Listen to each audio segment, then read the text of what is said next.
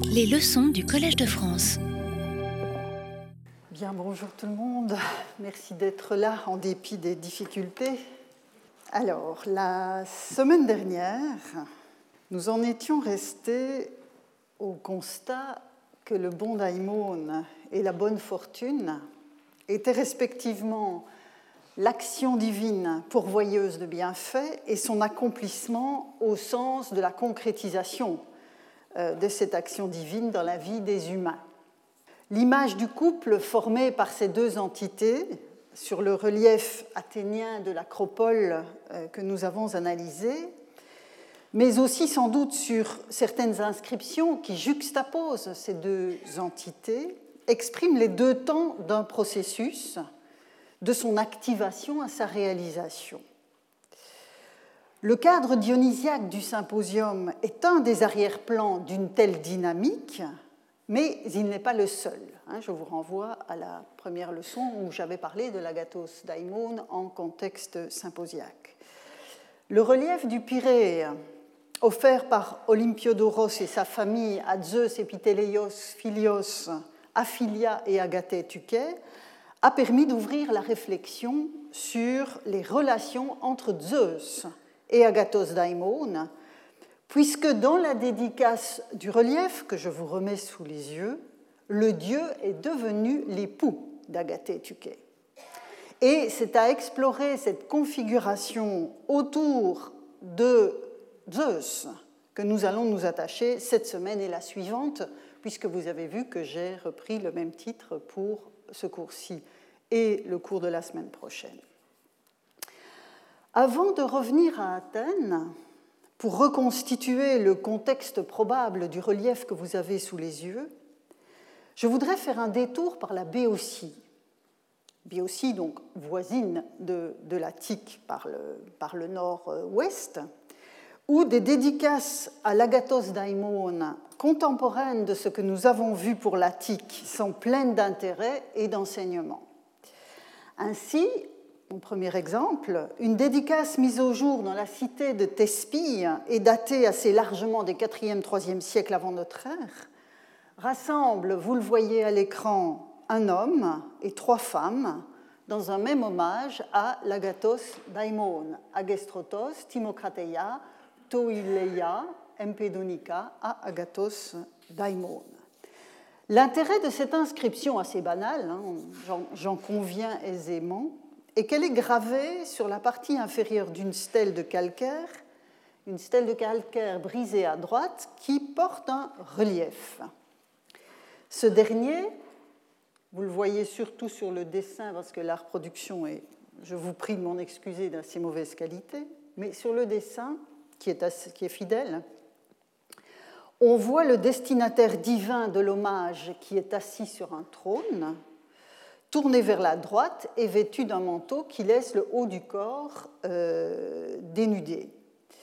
Cette figure masculine porte dans la main gauche ce qui ressemble à une corne d'abondance, mais je vous l'accorde, c'est assez difficile à identifier, mais bon, les éditeurs du, euh, du relief l'avaient interprété ainsi et je les suis.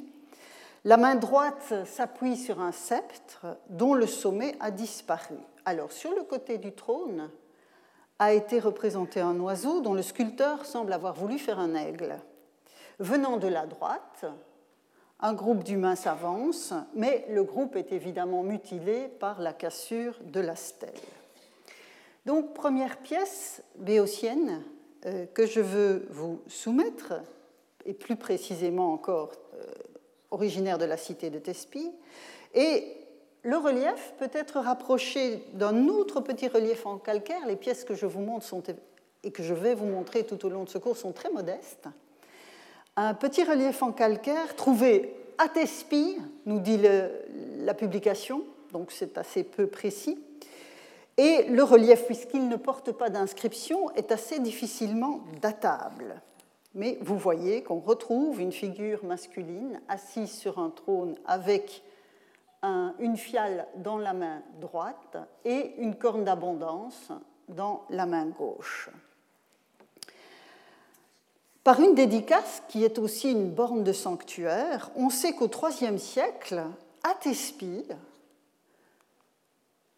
le dieu, donc Agathos Daimon, cette entité que nous pistons maintenant depuis le début de, ces leçons, avait donc un téménos, une enceinte consacrée, à Thespie ou à, ou l'entour, parce que là encore, euh, ce n'est pas évident de situer euh, le téménos en question.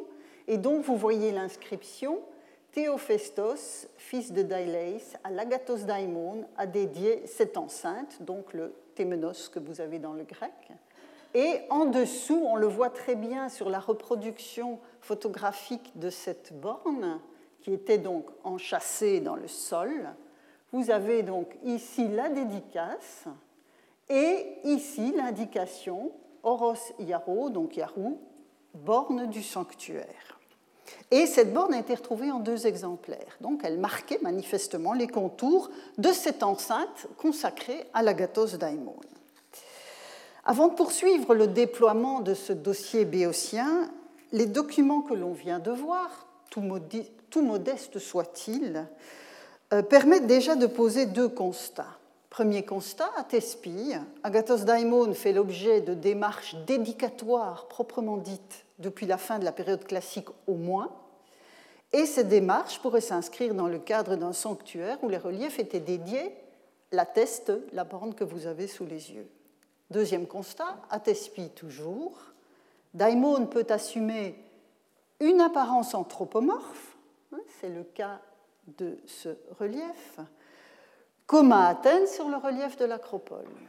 Les attributs spécifiques qui le caractérisent ont été puisés au registre des éléments qui sont généralement associés à la figure de Zeus, la figure masculine trônante avec le sceptre, la fiale euh, ou la corne d'abondance qui est assez spécifique, et euh, l'attribut identifiant Zeus qu'est euh, l'oiseau, bah, l'aigle en l'occurrence.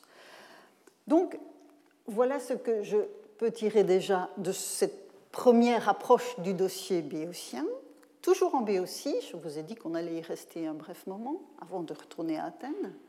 Toujours en Béotie, mais à Lébadé, qui était le siège d'un oracle très réputé euh, du sanctuaire du héros Trophonios, on a mis au jour une dédicace du IVe siècle. Donc vous voyez qu'on se situe hein, dans ce, créneau euh, chronologique de la fin de l'époque classique, début de la période hellénistique.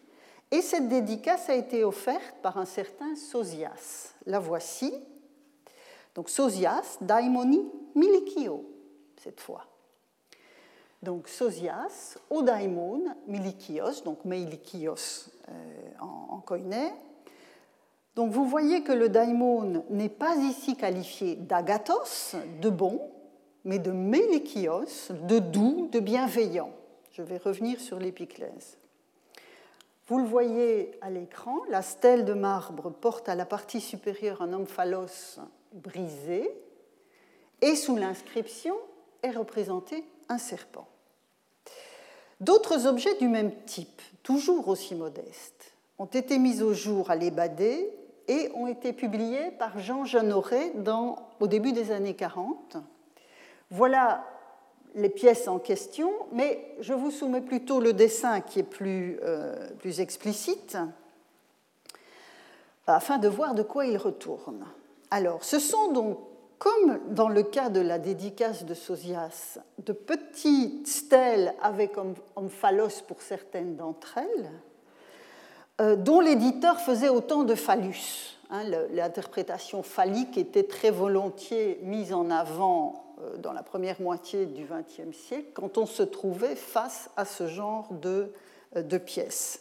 En fait, deux d'entre ces pièces sont des petits piliers hermaïques, vous le voyez aux tenons qui sont représentés latéralement, et le dessus de ces piliers, mais celui-ci est brisé et euh, celui-ci n'est pas en très bon état, était sûrement, certainement surmonté d'une tête humaine. Et vous avez aussi donc la représentation d'un sexe masculin avec les tenons et la tête humaine. C'est vraiment le prototype du pilier hermaïque. Donc trois dédicants sont des hommes. Donc vous voyez ici Hermaios, Matrophanès et Caloclidas, tandis que Philo est une, est une femme. Sur ce genre de support, je, ne vais pas m'apesantir sur la signification que l'on peut donner au support lui-même, si ce n'est que je viens de vous dire qu'il faut éviter les interprétations phalliques, on en est revenu. Mais pour cela, si, si vous souhaitez approfondir cet aspect, je vous renvoie à un livre récent de Millet Geifman qui s'appelle donc Aniconism in Greek Antiquity et qui fait le point sur ces dossiers. Enfin, pas sur le dossier béotien, c'est un dossier qu'elle n'a pas euh, étudié, mais des dossiers du même type avec d'autres destinataires euh, dans d'autres régions du monde grec, vous trouverez ce qu'il faut. Et je ne résiste pas au plaisir de renvoyer aussi à un article plus ancien, mais qui posait bien le problème de, euh, des limites de l'anthropomorphisme, puisque vous voyez bien ici, nous ne sommes pas tout à fait dans une logique purement anthropomorphe. Face à cette série, je reviens donc à mes piliers de l'ébadé, on voit clairement que le terme daimon choisi par Sosias, dans la première inscription avec le serpent que je vous ai montré, mais aussi par Hermaios, fils d'Aristoclias, par Philo, par Matrophanès, est structurellement équivalent au nom de Zeus dans la composition tel que l'a formulé Caloclidas. Vous voyez ici qu'Hermaios fait une dédicace au daimon meilikios dans des variantes euh, euh, dialectales. Philo s'adresse elle aussi au daimon meilikios. Matrophané s'adresse lui au meilikios sans, autre détermination. Et enfin, Caloclidas s'adresse à Zeus meilikios. Et effectivement, donc il y a une, comment dirais-je, une, variation, sur cette appellation d'un Zeus meilikios qui peut aussi être euh, sollicitée sous les espèces du daimon, pourrais-je dire. Et effectivement, dans l'écrasante majorité des occurrences de l'épiclèse meilikios, dans tout le monde grec, parce que c'est vraiment un cas remarquable dans sa transversalité, y compris euh, ailleurs en Béotie et à Athènes, où nous allons bientôt revenir, le dieu Mailikios est Zeus. Et donc vous voyez évidemment pourquoi ce dossier m'intéresse autant. On a dans un même contexte géographique à la même époque l'agathos daimon, un daimon Meilikios et un Zeus Meilikios qui manifestement sont en interaction. Alors l'an dernier, nous avons vu passer ce Zeus Meilikios dans une inscription de Célinonte en Sicile, inscription qui évoquait notamment, et à ce moment-là c'est cela que j'ai mis en exergue, qui évoquait Zeus Euménès et les Euménides. Je vous avais montré ce, fragment à cette occasion. Et c'est le contraste entre Euménès, ou plutôt la continuité entre Ménès, Zeus Ménès et les Euménides qui m'avaient surtout retenu alors. Et cette réflexion s'inscrivait dans l'explicitation des mécanismes de déploiement des compétences de Zeus et la cristallisation, ceux d'entre vous qui m'ont entendu l'année dernière se souviennent que j'ai utilisé souvent ce terme, la cristallisation de telles compétences en des entités indépendantes. Hein, c'était ce jeu entre le, enfin ce jeu, cette relation entre le dieu épiclésé et puis ces entités qui s'autonomisent en quelque sorte. Hein. On l'avait vu avec Zeus Euménès et les Euménides, Zeus Homonoios et Homonoia. Je l'ai rappelé d'ailleurs dans le résumé du cours de l'année dernière que je vous ai donné fin janvier. Donc c'est cela qui m'intéressait à ce moment-là, mais vous voyez que à l'écran que ce Zeus bienveillant, Euménès, s'accompagne dans l'inscription d'un Zeus doux, Meilikios. Alors, je ne vais pas entrer dans le dernier détail du profil du Meilikios, qui a déjà été abondamment étudié, et je ne vous donne ici qu'une toute petite partie de la bibliographie. Donc, vous voyez, je commence avec euh, Arthur Cook, sur lequel j'aurai l'occasion de revenir, euh, jusqu'au travail de Gérald Allonde en, en 2006. Donc, c'est un dossier qui est, qui est, qui est bien connu. Mais je préciserai, mais pour donner toute son envergure à mon propos, je dois évidemment entrer aussi un peu dans l'arrière-plan de cette épiclèse. Je préciserai donc que l'épiclèse exprime les dimensions contrastées d'un Dieu qui contribue à la prospérité des familles ou des communautés au sens plus large que la seule famille. De ce point de vue, le Meilikios est véritablement un épithéleios ton agaton tel que nous l'avons défini la semaine dernière.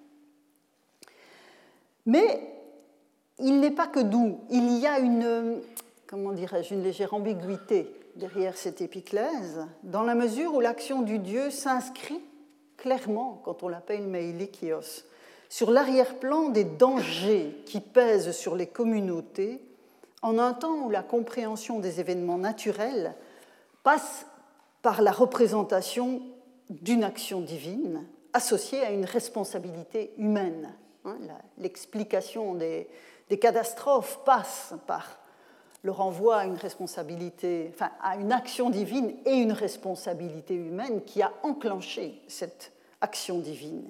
Et l'expression euh, de cette responsabilité humaine s'exprime, enfin, l'expression passe par la souillure, par la représentation d'une souillure dont celle du sang versé est la plus grave.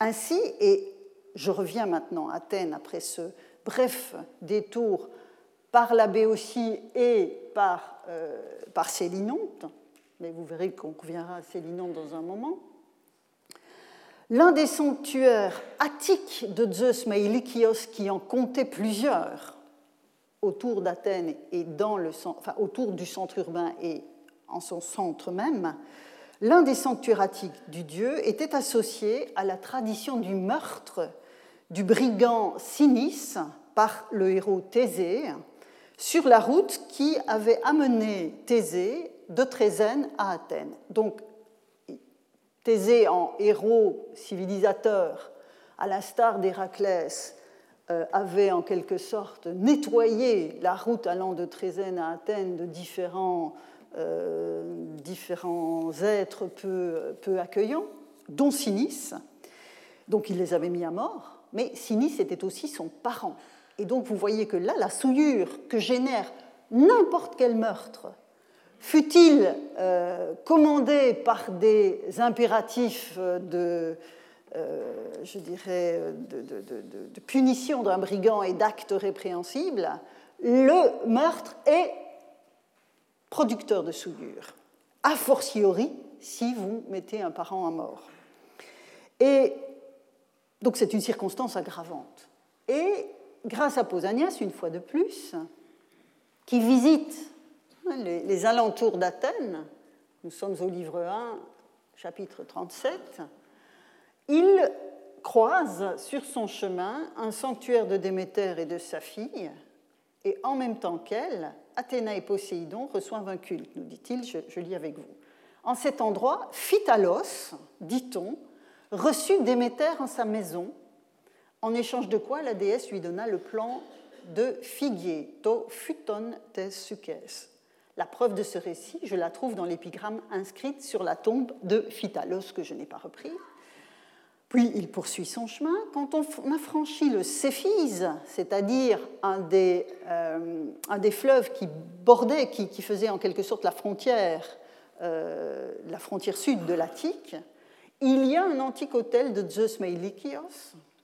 C'est là que Thésée reçut les rites de purification de la part des descendants de Phytalos, après avoir tué des brigands, et en particulier Sinis, son parent. Donc le texte de Pausanias se, place clairement sur cet arrière-plan.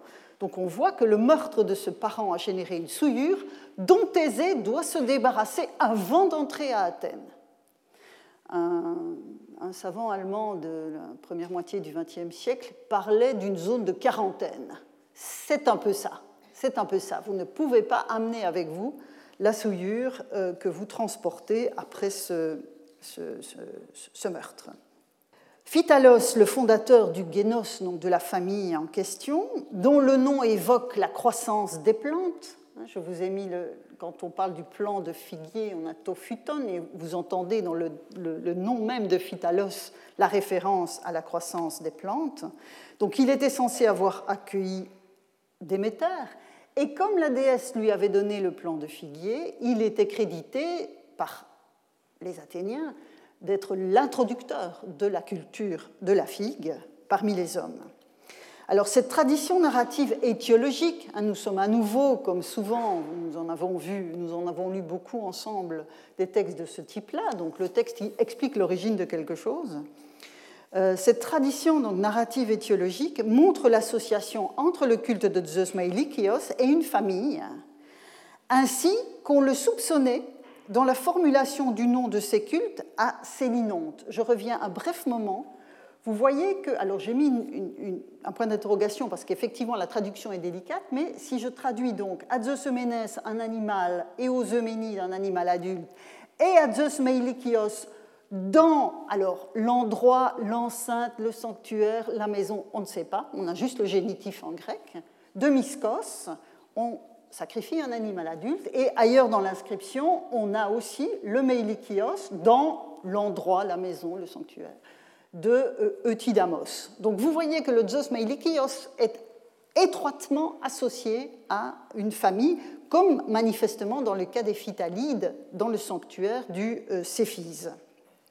Et je pourrais vous montrer d'autres exemples encore, ailleurs dans le monde grec, ce que je n'ai pas le temps de faire. La tradition rapportée par Pausanias exprime également le lien entre le culte de Meilikios et la Fusis, donc en tant que principe de croissance et de développement de la vie, donc, qui se marque dans le nom même de la famille qui prend en charge la purification euh, de Thésée. Donc vous voyez, autour du Meilikios se jouent des questions très positives de d'épithéléiato nagaton, pour reprendre l'expression euh, que nous avons déjà vue passer, mais aussi ce ce rapport à la menace latente qui pèse sur, euh, sur, cette, euh, sur le, bien-être des communautés. Dans les représentations des anciens, donc, la souillure du sang versé surtout est particulièrement épidémique et peut affecter durement et durablement la vie d'une cité. Et l'inscription de ces que dont vous avez un tout petit morceau sous les yeux, tout un petit passage sous les yeux, est traversée par de telles préoccupations qui engagent la survie de la communauté civique par l'intermédiaire des familles qui la composent.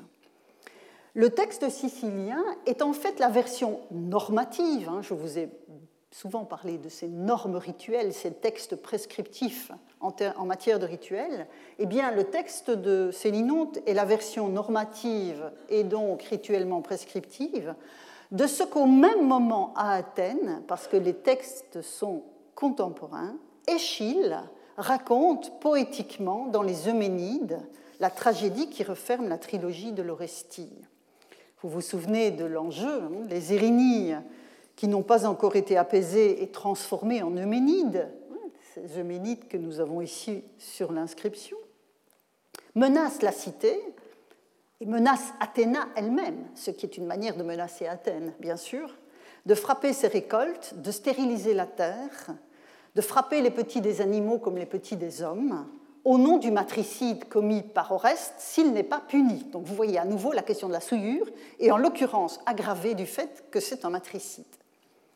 La mise au jour de l'inscription de Célinonte atteste que les tragédies ne dessinent pas un monde imaginaire sans lien avec le réel, en dépit évidemment du caractère extrême des situations euh, qu'elles mettent en scène dans leurs intrigues. La malédiction des Atrides ou des Labdacides étant évidemment le paroxysme de ce que l'inscription de Célinonte euh, montre en mode mineur. Je reste un moment chez Échille. En effet, les menaces des Érinies à la fin de l'Orestie ne concernent pas que la fécondité des humains et la fertilité des terres. Quant à Athéna, en tant que divinité tutélaire de la cité, menacée donc par les, anciennes déesses qui sont furieuses de voir que Oreste a été acquitté, quand Athéna donc énumère les différents fléaux qu'elle ne veut pas voir s'abattre sur Athènes, elle évoque aussi, et je vous montre le passage, les aiguillons sanglants qui ravagent les jeunes poitrines, donc je lis la traduction de Mason, et 120 les enivrent de folle fureur. Ne va pas, dit-elle à l'Érini à laquelle elle parle, comme on fait pour les coqs, attiser la colère au cœur de mes citoyens et mettre en eux cette soif du meurtre qui lance frère contre frère, en leur soufflant mutuelle audace. Vienne la guerre étrangère, toujours à la portée de ceux qu'anime un fervent désir de vraie gloire, fit des combats entre oiseaux de la volière, c'est-à-dire le, cauchemar d'une cité. Ce n'est pas la guerre contre des ennemis extérieurs, c'est ce que les Grecs appellent la stasis, c'est-à-dire la guerre civile, le, frère contre, contre le frère. Et ce que Mason traduit par soif de meurtre qui lance frère contre frère, je vous ai mis en grâce dans le texte, c'est l'arès emphulios, c'est-à-dire l'arès, euh, familiale, la puissance du Dieu qui se nourrit du conflit et déchire les membres d'une communauté. Hein, donc c'est vraiment le, cauchemar de la stasis. Et donc vous voyez que les Érinies dont, Athéna entend contrer l'action négative ne, ne sont pas uniquement concernés par des problèmes de récolte ou de stérilité des femmes. Il y a aussi cet arès emphylios qu'il faut, euh, faut anticiper. Et le contraire de cet arès-là, c'est la filia. La filia, l'attachement réciproque, tel que la promeut Zeus Philios, ou encore, comme à Mytilène où nous sommes passés la semaine dernière, l'homonoia, la concorde patronnée par Zeus homonoios. Et donc vous voyez ce contraste où les calamités que un Zeus Meilikios est censé euh, arrêter, dont il est censé protéger la communauté, ne sont pas que des questions d'alimentation, j'ai envie de dire. C'est aussi l'avenir même de la communauté dans toutes ses composantes qui euh, est en jeu. C'est donc pour protéger des dangers violents qui menacent la survie des familles, des lignages, des cités, qu'est invoqué Zeus Meilikios, plus ou moins explicitement selon les contextes.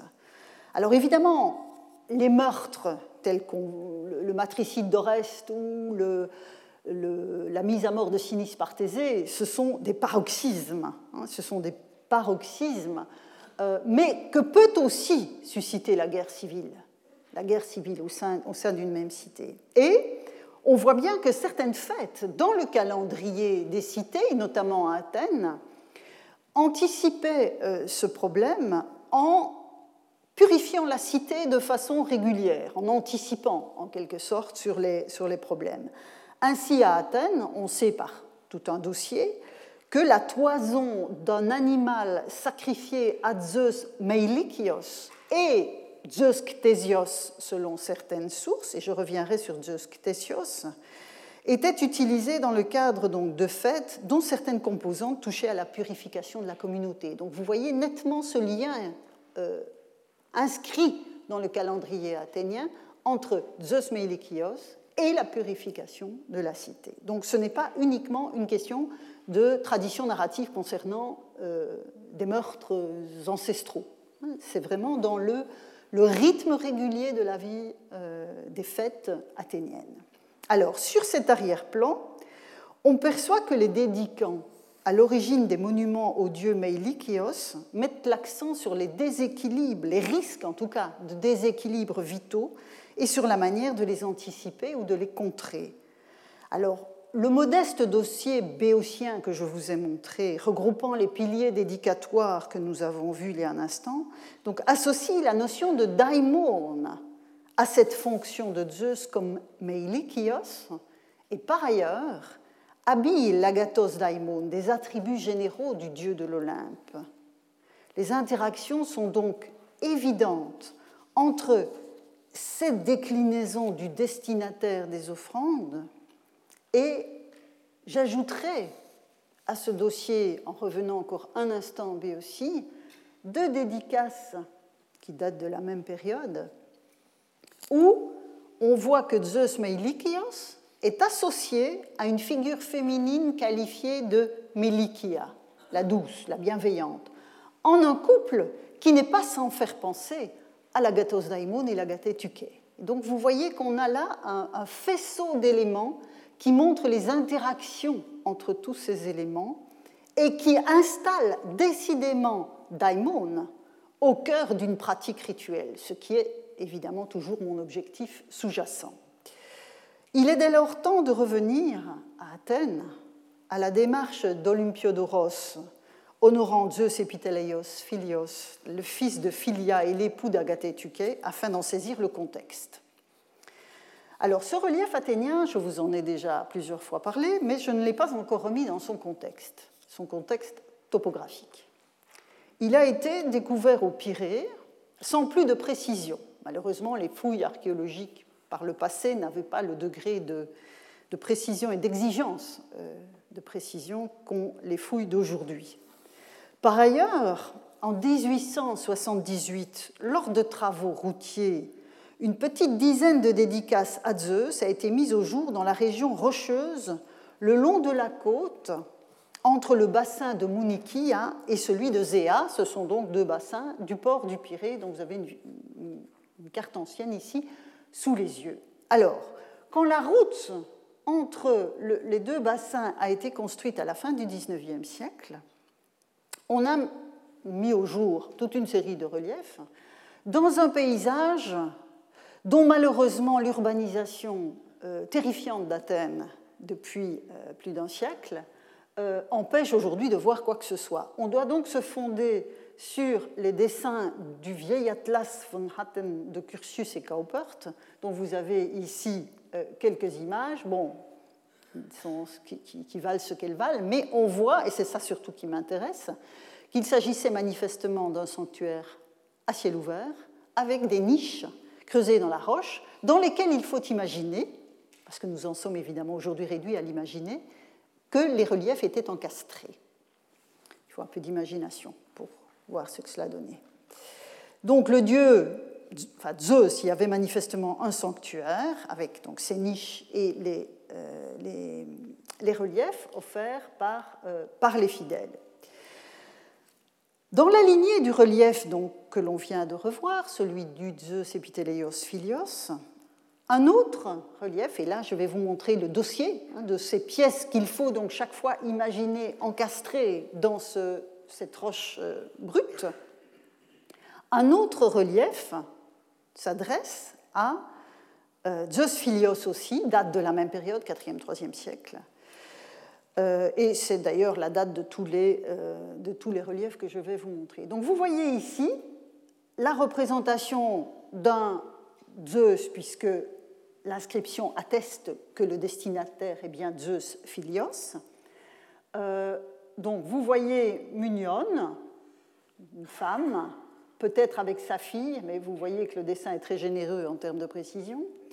Euh, mais ce qui m'intéresse surtout, c'est la représentation ici de Zeus, donc un Zeus barbu, du même type de celui que nous avons rencontré euh, en Biossie, à Thespie, euh, tenant manifestement un sceptre de la main gauche, sceptre qui était sans doute peint sur le relief, puisque, il faut bien l'imaginer, ces reliefs étaient peints. Un autre relief trouvé lui aussi au Pirée, vous l'avez ici à côté, je les ai mis l'un à côté de l'autre pour vous montrer la, proximité de la figure euh, du destinataire. Donc c'est un même type de destinataire, mais cette fois-ci c'est un groupe familial dans sa totalité qui l'approche. Euh, vous avez ici une femme à genoux, ce qui est assez rare dans les reliefs dédicatoires grecs, qui touchent donc dans une attitude de supplication. Euh, vous avez donc probablement ici une figure euh, masculine, la famille, le serviteur qui euh, tient l'animal sacrificiel et manifestement une servante qui tient le, carton, c'est pas un carton bien sûr, mais la boîte contenant les impedimenta de l'opération rituelle qui va avoir lieu, enfin qui est en tout cas rappelé par ce relief. Alors ce relief malheureusement ne porte pas d'inscription. Euh, l'inscription était probablement rendue en peinture, comme le, sceptre, comme le sceptre du dieu. Mais par le choix du trône et du sceptre plutôt que le banquet couché et la corne d'abondance, puisque vous avez chaque fois un philios. Or, l'inscription d'Olympiodoros, c'est epiteleios philios. Euh, par le choix donc du trône, du sceptre, plutôt que le banquet couché et la corne d'abondance, c'est évidemment le Zeus trônant de l'Olympe que la dédicante, mignonne, a choisi pour figurer le Zeus philios qu'elle honore. Alors, sur un autre relief fragmentaire de la même période, dont je n'ai qu'une représentation très médiocre, un certain Hermaios s'adresse lui aussi à Zeus Philios, dans la même attitude de prière, avec la main, la main droite euh, levée, et le Zeus était manifestement trônant avec sceptre également. Ainsi, ces reliefs adoptent l'épiclès Philios que l'on trouve sur l'offrande d'Olympiodoros, de sa femme et de sa mère, tout en l'inscrivant dans le schéma iconographique du dieu trônant et non du banquet couché. On voit bien qu'ici, le destinataire partage cette, épiclèse de Philios, mais le type iconographique choisi rend le relief euh, d'Olympiodoros tout à fait particulier. Il a fait un choix iconographique du banquet couché qui, s'il est bien attesté, euh, on va le voir dans un, dans un moment, euh, s'il est bien attesté, on l'a vu la semaine dernière, pardon, comme on l'a vu la semaine dernière, c'est un, motif qui est bien attesté pour les héros, mais dans le cas du Zeus epiteleios philios, c'est vraiment un choix qui a été fait par le, dédicant, choix qui est, euh, qui est original. Euh, donc vous vous rappelez cette corne d'abondance. Et alors on a une autre corne d'abondance sur un relief qui provient du même endroit. Toujours ce piré un peu, un peu vague. Euh, cette fois-ci, c'est une femme, Aristobolé, enfin, comme Munion dans le cas de Zeus Philios, mais vous voyez que là où on a le Zeus trônant, avec cette fois une corne d'abondance sans l'ombre d'un doute, avec donc la famille, l'animal, la boîte euh, avec le, matériel nécessaire au pique-nique, euh, vous avez donc cet Aristobolé qui fait une offrande. Alors on ne voit pas surgir cette fois-ci Zeus Philios, mais bien Zeus Meilikios. C'est évidemment ce lien qui m'intéresse tout particulièrement. Donc le destinataire n'est plus Zeus Philios, mais Zeus Meilikios que l'on vient de rencontrer en Béotie. Ce relief, donc, vous le voyez, donc on a le cortège familial qui est assez euh, classique. Hein, on est dans le même type iconographique que celui-ci, sauf l'attitude de la femme. Avec ce choix donc de la, euh, de la corne d'abondance, alors évidemment, on voit bien dans la confrontation entre ce relief et celui de l'Olympiodoros, je vous ai mis les deux Zeus ici, euh, l'un à côté de l'autre, on voit bien la distinction du motif dans sa généralité, banquet couché banquet couché d'un côté, Zeus trônant de l'autre. Mais vous avez donc ce partage de la corne d'abondance, et je vous répète, ces reliefs viennent du Pirée. Donc, le choix de représenter une corne d'abondance. D'un côté, on a Zeus epiteleios philios, de l'autre, un Zeus meilikios, avec entre les deux donc, le philios tout seul, qui fait en quelque sorte la jonction. Alors, parmi les trouvailles dont on pense qu'elles proviennent également du sanctuaire de la région du Pirée, figurent d'autres reliefs au nom de Zeus Meilikios. Je dirais même que c'est le dieu qui apparaît, dont le nom apparaît le plus souvent dans les inscriptions qui viennent de cette euh, région. Ainsi, encore une fois, ce relief, un relief avec le, le Zeus trônant devant un autel, la fiale et le sceptre à la main, et on a donc Aristarché qui fait cette offrande au Zeus Meilikios. On voit bien ici que les types iconographiques paraissent interchangeables entre le Zeus Philios et le Zeus Meilikios. Mais ce n'est pas tout. En effet, deux reliefs fragmentaires du Pirée à Zeus Philios, dont je n'ai malheureusement pas de reproduction, représentent le destinataire de l'offrande sous la forme d'un serpent. Donc, Zeus Philios, on a deux exemples d'une représentation qui présente un serpent. Ça, doit ressembler à ce genre de choses. Et donc vous avez sous les, yeux cet impressionnant relief du Pirée. Enfin non, le relief n'est pas impressionnant comme tel, c'est le serpent qu'il représente qui est impressionnant. Donc cet impressionnant serpent aux anneaux entrelacés, avec une espèce de barbichette qui ne correspond à rien dans euh, le contexte de, euh, de l'herpétologie. Donc c'est une, création hein, du sculpteur du relief, ce, serpent à barbichette. Euh, et donc ici, vous voyez clairement sur la stèle dont je vous ai mis à la fois la photo et le, dessin, que ce, relief s'adresse à Zeus Meilikios. Alors, on n'a pas de Zeus on n'a pas de sceptre, on n'a pas de fiale, on a un serpent. De la même région, pour vous montrer que ce n'est pas un cas unique, on a aussi ce relief malheureusement brisé, dont on est sûr du destinataire, et à nouveau, on a ce serpent. Alors, il est difficile de savoir s'il ouvre la gueule ou bien s'il est lui aussi affublé de cette espèce d'appendice barbichette. Et vous avez ici le dédicant qui apparaît, peut-être suivi d'autres. La, cassure ne permet pas euh, de le, savoir. Alors, à ce dossier, j'ajoute ce, ce, remarquable relief qui est conservé à Berlin. Malheureusement, il ne porte pas d'inscription, mais il provient aussi de la région du Pirée et il est probable qu'il est attribuable aussi à euh, Zeus Meilikios, même si vous voyez que le, Gérald Lalonde, euh, qui a réuni le corpus de ces, reliefs, indique ici un point d'interrogation précisément parce qu'on n'a pas l'inscription. Et il est vrai que parfois les inscriptions peuvent euh, effacer les hypothèses que l'on ferait a priori si on n'en avait pas. Mais ici, vous voyez qu'on est dans un cadre qui est euh, balisé par d'autres pièces. Alors, donc, à cela s'ajoute, et cela permet évidemment de penser raisonnablement que ceci est un relief pour Zeus Meilikios, s'ajoute cet autre relief très ressemblant euh, de la même période, avec une dédicace qui ne souffre aucune, euh, aucun doute.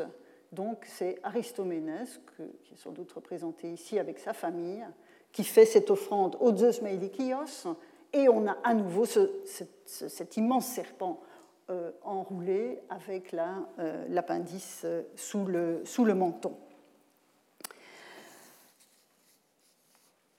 Oui, un détail quand même important, euh, c'est que ce relief-ci euh, semble avoir été mis au jour du côté de l'Ilissos. Donc il pourrait être associé à un autre, euh, un autre sanctuaire de Zeus Meilikios, mais à partir du moment où le type iconographique se retrouve évidemment sur les différents reliefs, on voit bien que le type iconographique est associé au dieu et pas nécessairement au sanctuaire du Péré uniquement. Hein. On voit là une possible mise en, mise en série. Alors, toujours dans la région du Pirée, je vous ai dit que décidément l'identification était parfois difficile, toujours dans la région du Pirée, euh, de la région du Pirée provient ce relief au serpent. À nouveau, vous voyez les mêmes caractéristiques que ce que nous venons de voir. Mais Héracléidès a eu la mauvaise idée de le, euh, de le faire inscrire simplement au nom du Théos. Donc Héracléidès, au Dieu. Malheureusement, il n'a pas défini, il n'a pas déterminé le Dieu euh, dont il, dont il s'agissait. Alors, s'agit-il de Zeus Philios, de Zeus Meilikios nous ne, euh, nous ne le savons pas, mais ce qu'il m'importe de vous montrer ici, c'est évidemment le, le, type iconographique à nouveau, hein, à ce, originaire de ce, de ce coin du Pirée. Alors, encore une pièce qui nous vient de Corfou. Alors vous me direz, mais pourquoi Corfou? Parce que, vous savez, les, reliefs, ça voyage. Dès l'Antiquité, ils voyageaient. Et puis, pour ne rien dire d'une forme de trafic des Antiquités qui remonte haut dans le temps. Et donc, pour des raisons stylistiques et onomastiques, donc le, nom des Guézos, la femme qui a procédé à la dédicace, euh, il est à peu près certain que ce euh, relief vient d'Athènes. Et vous voyez donc à nouveau une dédicace au Zeus Meidikios, mais cette fois, vous avez la combinaison des deux types iconographiques. Vous avez le Zeus, le trônant avec la fiale et le sceptre, et à côté du rocher sur lequel il est assis, vous avez ce serpent enroulé et une autre tête de serpent qui surgit de l'autre côté du siège. Donc vous voyez ici le mélange des deux types euh, iconographiques, puisque ce, relief mêle la figure anthropomorphe du dieu et celle du serpent, quel que soit d'ailleurs le sanctuaire attique du dieu dont euh, le, relief provient. Mais ce qui m'importe, encore une fois, c'est de voir euh, l'association entre Zeus Meilikios, le Zeus trônant, et le serpent. Donc on a une association entre la figure divine et l'ophidien, qui, sur les autres reliefs où il est seul, prend la place du destinateur divin de l'offrande. Parce que c'est ça, évidemment, qui est tout à fait remarquable sur ces reliefs, c'est que, où, le, serpent apparaît tout seul, c'est qu'il a véritablement pris la place du destinataire. Donc, vous imaginez sans mal à quel point cela fait fantasmer, je vais y arriver dans un instant. Alors, j'ai déployé ainsi devant vous la partie la plus significative du dossier documentaire qui permet de mettre en contexte l'intéressante dédicace d'Olympiodoros. Et j'en profite d'ailleurs pour, vous, pour attirer votre attention sur le fait que Olympiodoros, ça veut dire cadeau de l'Olympien. Hein. Donc, rien que dans son, nom même, il y a une référence à Zeus. Donc, Olympiodoros et sa famille. En effet, on peut faire l'hypothèse que les différents reliefs trouvés au Pirée proviennent du sanctuaire de Zeus entre le port de Munikia et celui de Zéa. Je vous remets la carte sous les yeux. Et pour être complète dans la présentation de cette problématique et pour complexifier encore le dossier, je dois ajouter que le sanctuaire à ciel ouvert de Zeus en ce lieu était proche de l'Asclépieion du Pirée. Cet Asclépieion, qui est très célèbre dans la mesure où il est attesté déjà dans le Ploutos d'Aristophane, hein, qui, évoque l'incubation que ces personnages ont, faite au sanctuaire euh, du, du, Pirée. Et donc le sanctuaire remonte à la fin des années 420. Et de ce sanctuaire d'Asclépios au Pirée, euh, qui se trouvait, vous voyez, assez proche, dans la même, dans la même zone entre le port de Zéa et de Munikia. Euh, le, sanctuaire du Pirée, d'Asclépios au Pirée, a aussi produit toute une série de, reliefs, et un des plus célèbres, sans doute, présente une scène d'incubation, donnant quasiment une illustration au texte d'Aristophane. Un autre représente le dieu et les divinités qui lui sont associées, dont Igi, la santé, dont je vous fais remarquer que dans ce sanctuaire, elle est son épouse, ainsi que l'atteste ce mouvement de la main et du voile dont nous avons déjà parlé la semaine dernière, scène de dévoilement, provient de ce sanctuaire aussi une scène de procession sacrificielle qui montre une famille telle que nous en avons vu déjà dans les reliefs précédents, et là, le, déhanchement, là vous devez me faire confiance, le déhanchement du, dieu, le fait qu'il est appuyé sur un bâton, atteste que euh, nous avons affaire à Asclépios. Et vous voyez, évidemment c'est ça qui m'intéresse, derrière le dieu se trouve un serpent aussi grand que lui qui déroule ses anneaux. Donc ici, alors que jusqu'à présent nous avions vu le serpent euh, gigantesque comme seul destinataire ou des serpents comme attribut d'un Zeus trônant, ici vous avez donc une espèce d'équivalence visuelle entre le dieu et, le serpent. Et l'asclépieion du centre-ville, au flanc sud de l'acropole qui a livré beaucoup plus de euh, relief encore que celui du Pirée, euh, fait figurer aussi des serpents sur, euh, sur ces reliefs, mais sans atteindre l'ampleur de, euh, de celui-ci. Je vous donne un exemple qui vient du centre-ville, aussi pour attirer votre attention sur le fait que, là, dans ce contexte iconographique spécifique, la présentation du, dieu est extrêmement proche de celle d'un Zeus. Hein. On voit bien qu'il y a une porosité des types iconographiques en fonction des, dieux. Et c'est la figure d'Igyre qui est bien connu, bien attesté sur d'autres reliefs de ce type, qui permet d'être sûr que nous avons affaire à un Asclepios. Et vous voyez à nouveau un serpent à côté du siège. Et dans le Plutos d'Aristophane, on a cette, scène remarquable où le dieu se promène, enfin dans le, récit du rêve des incubants, le dieu se promène parmi les malades et ce sont deux serpents qui viennent les soigner. Hein, donc on voit bien que cette iconographie est extrêmement associée aussi à la figure d'Asclépios.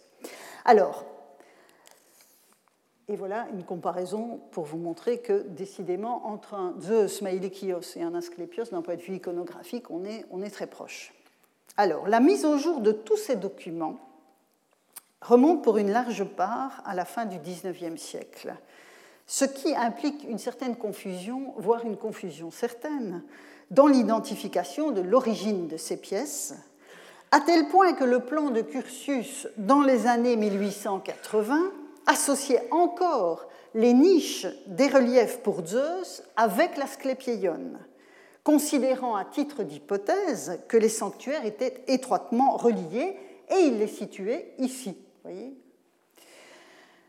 Alors cette hypothèse a été rapidement écartée, mais la question de l'origine de certains reliefs reste marquée par ce flottement, une sorte de péché originel dans ce dossier.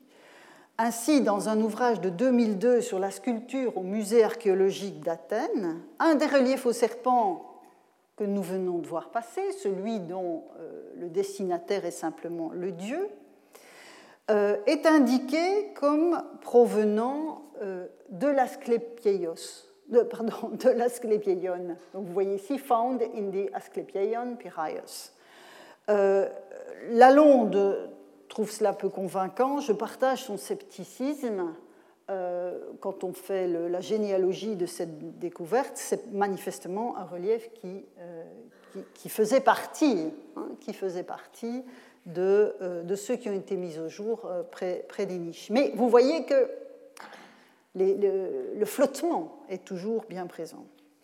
Alors, même si l'association entre Asclépios et les serpents bénéfiques de ces sanctuaires est étroite, et dans une certaine mesure le caducée des médecins aujourd'hui, certains insignes de pharmacie en gardent le souvenir, les stèles dédiées au Meilikios avec l'image d'un serpent, que ce soit en Béotie ou en Attique, attestent que cette relation n'est pas exclusive. Il faudra néanmoins s'intéresser à la signification respective de ces animaux qui apparaissent surtout dans l'ordre de Zeus et d'Asclépios, mais ça ce sera pour la semaine prochaine. Je reviens, et je vais conclure, je reviens à Zeus. Inutile de vous dire que depuis sa mise au jour à la fin du XIXe siècle, cette série de reliefs du Pirée, associés aux Zeus Meilikios et Philios, a connu des interprétations variées. Les serpents ont toujours eu un pouvoir fantasmatique sur ceux qui les interprétaient. L'un des premiers à s'être penché sur ces pièces aux serpents fut Paul-François Foucard, en 1883. Donc vous voyez qu'on est tout juste après les travaux de la route entre les deux ports du Pirée qui ont mis au jour ces reliefs. Et donc dans un article paru dans le bulletin de correspondance hellénique, et Paul-François Foucard rassemblait les neuf pièces mises au jour donc, euh, au cours de ses travaux. Et il les rapprochait de la dédicace à Aristarché au Zeus Meilikios, qui était à l'époque déjà dans une collection privée, mais dans cette collection privée, il était indiqué que cette pièce provenait du, euh, du Pirée. Alors, Foucard, en 1883, résistait fortement à l'idée qu'un dieu grec pût être figuré sous la forme d'un serpent. Mais il devait bien reconnaître, ce que j'ai souligné tout à l'heure, que l'animal prenait la place du Zeus Meilikios sur l'objet et n'était pas seulement un vague attribut. Et il en concluait, Foucard, que le dieu de ce sanctuaire n'était pas le Zeus grec, mais un Baal sémitique dont Milikios retranscrirait la forme Milik, Melek ou Moloch. Hein, vous voyez bien dans quelle direction on va.